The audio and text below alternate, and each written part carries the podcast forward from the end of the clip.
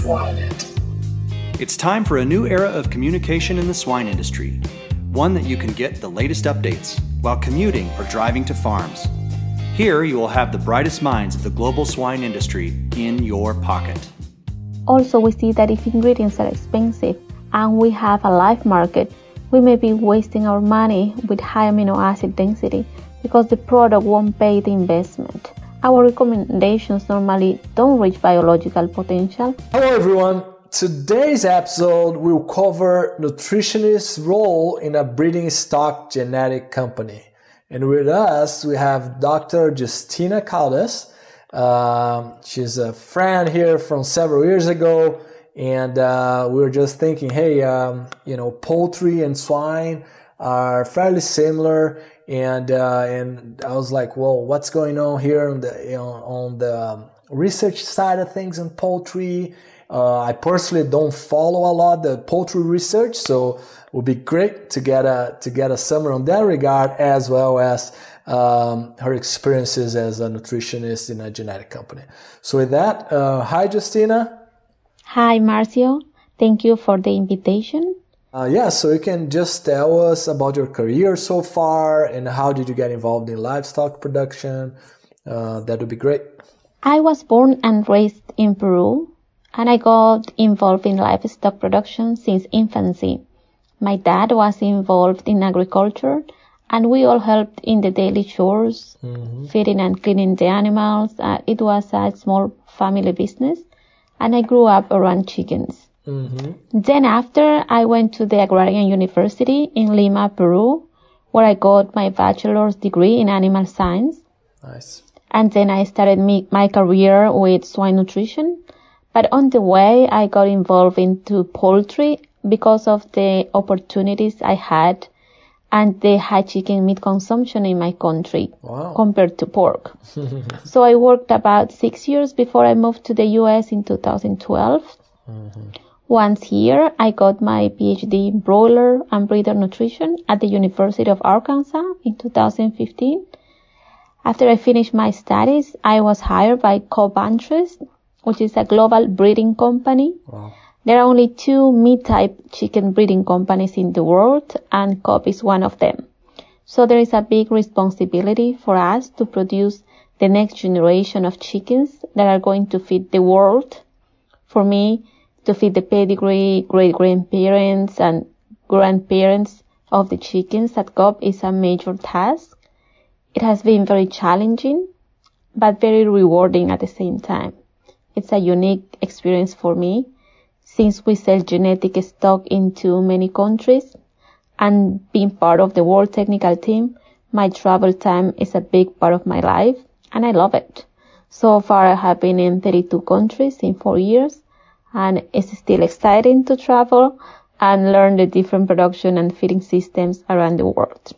Very nice. Yeah, that's, that's pretty cool. A lot, lots of uh, exposure there I, I remember one, one time I was traveling in Peru and, and I saw a lot of, uh, of the barns are very close to the ocean, right? So, Justina, as we think about poultry production in general today, what are the hot topics? As an industry, we always face challenges all the time. And the hot topics right now are uh, antibiotic free production, for sure. Mm-hmm. At this moment, more than 50% of the US industry is ABF. This means antibiotics cannot be used in hatcheries, water, or feed, mm-hmm. and no ionophores can be used to control coccidiosis. This is different than Europe, where they still can use ionophores because the products are classified differently by the government there. Mm-hmm. Also, countries in Asia are going ABF, which is not easy for the tropical weather and disease challenges they have. Hmm. The change to ABF production has resulted in challenges for many production companies. A renewed emphasis on biosecurity, egg hygiene, hatchery sanitation, and brooding conditions are necessary to prevent early mortality in production companies that cannot use antibiotics in the hatchery or in the feed. Many food and production companies are moving towards 100% avoidance of products that have use in human medicine. This is the result of the focus on One Health and being judicious with antibiotic use in animal medicine and human medicine. There may be specific antibiotics that have no human health analog and may be able to be used if a company has a policy that is more health focused instead of a ban. Mm-hmm. We are learning that the microbiota is very complex. It changes with age, with type of ingredient, interactions with the environment and others, and that's why probably the results of using additives are more inconsistent compared to using antibiotics. Right. This scenario will push us to learn more and overcome this issue. Animal welfare is another hot topic and is closely linked with the focus on poultry health, efficiency, and improved management. Many national poultry associations, live production companies, and food companies are developing standards about how poultry should be raised and handled. For example, at Cobb, we have a Department of Animal Welfare with professionals who conduct welfare audits teach and bring the latest technology to our farmers and production staff to improve animal welfare. We already do follow animal welfare practices in our operations that meet or exceed national guidelines for poultry welfare because it's the right thing to do. It improves the life of our chickens and it increases the productivity of our flocks.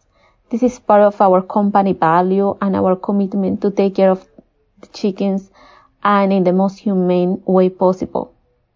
The new generations of people want to know more about their food, how it is produced, and where is it coming from.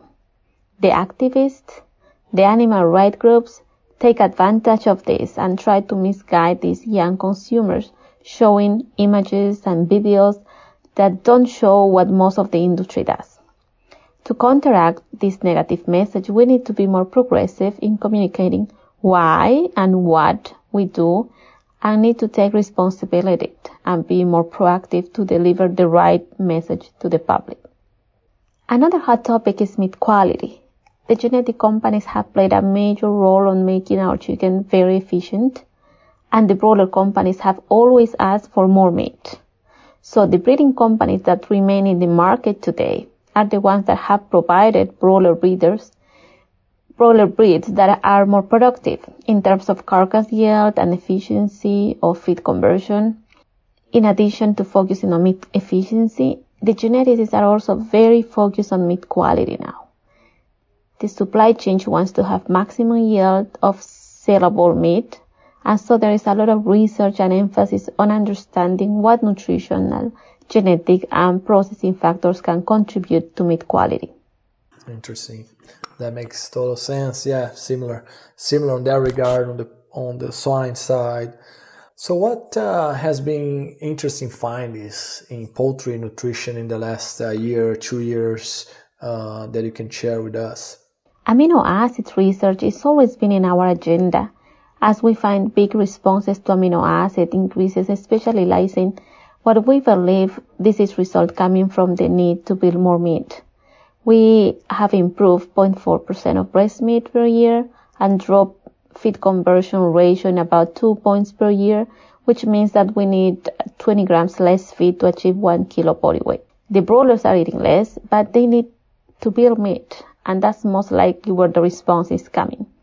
Most of the nutrition is formulated in digestible amino acid bases, and we're synthetic lysine, methionine, threonine, and some valine.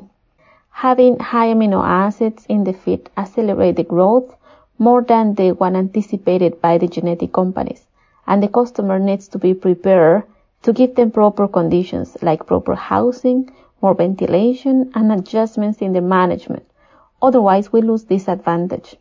Also, we see that if ingredients are expensive and we have a live market, we may be wasting our money with high amino acid density because the product won't pay the investment. Our recommendations normally don't reach biological potential, but it's a mix with economics.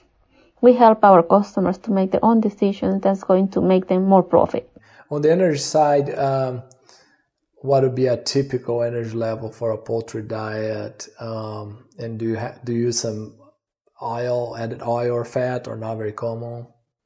On the other hand, the response to energy increments has not been as high as the amino acids. We see little response until 21 days, and after that, the increment in energy reduces the feed conversion, which is good. However, I believe that we need to take advantage of the feeding day capabilities of our broilers and feed them diets not too rich in energy, especially if they drop in feed conversion ratio due to lower intake and not better weight gain. We see that over feeding energy can build up more abdominal fat, which in many markets is undesirable. Very nice. Um, so as you transition here now to you know to your role as a nutritionist in a genetic company, uh, how you and your team work to make sure the recommendations are appropriate appropriate for the latest genetics. Uh, so what what is that role of a nutritionist in a genetic company? Every year our chicken is new. It's more efficient, and I feel sometimes that the nutritionists are playing catch up on the needs of this chicken. When we finish a set of recommendations, we have a new chicken. However, fundamentals are the same. So we constantly work on how our broilers respond to main nutrients like energy and amino acids, which are the most expensive nutrients in the feed, and create more impact to our customers. We have research facilities in the US, Brazil, and Europe, and we also sponsor research at the universities around the world, depending on the needs of the industry. Our recommendations are only a start point because no one recommendation is going to satisfy every customer in the world. And that's why we provide our technical service to help them adjust based on their markets. We also use growth models to help us predict better our recommendations because it takes time and a big investment to do research. So, uh, as we transition to the three questions, Justina, that we ask every guest, the first one is uh, What is your preferred book about poultry production or nutrition? Nutrition, nutrition of the Chicken from Dr. Scott and the revisions made by Leeson and Summers is a very good source for new nutritionists since it focuses in the review of history and main nutrients for poultry. Right, that's awesome. How about a book in general? I enjoy reading personal development books like the ones from Wayne Dyer, like Inner Wisdom, Change Your Thoughts, Change Your Life, and many other authors out this on this topic. It teaches you how personal development can make a big impact in your life, and I think it's a great complement with the professional training that we get. Very nice. That's awesome. Yeah, I like those those books as well. Uh, not those specifically. I'm I'm not familiar with those, but but just the category in general. Very cool. Uh, and then lastly, Justina, in your opinion, what separates successful uh, poultry professionals from those that are not? One of the main qualities that separates successful professionals is the constant hunger to keep learning and accept change. It's good to have the fundamentals rooted, but it's also important to accept that we have a different chicken than 20 years ago and even different from last year. We have a more efficient chicken, but with that we have new challenges as well and accepting change and adjust makes us successful. I always say that a good nutritionist is the one who visits the chicken house, the feed mills, and most importantly, the farmers, our customers we can be good nutritionists behind the desk. And another important quality is modesty and the ability to listen. We nutritionists want to talk all the time and participate in every conversation and meeting uh, because I think we can provide support, but we need to listen first. And just with that, sometimes the problems are solved. That makes total sense. I love it. I really, really appreciate your time, Justina. It's always uh, awesome to hear what's going on on the poultry side of things. And uh, uh, thanks so much. Thanks.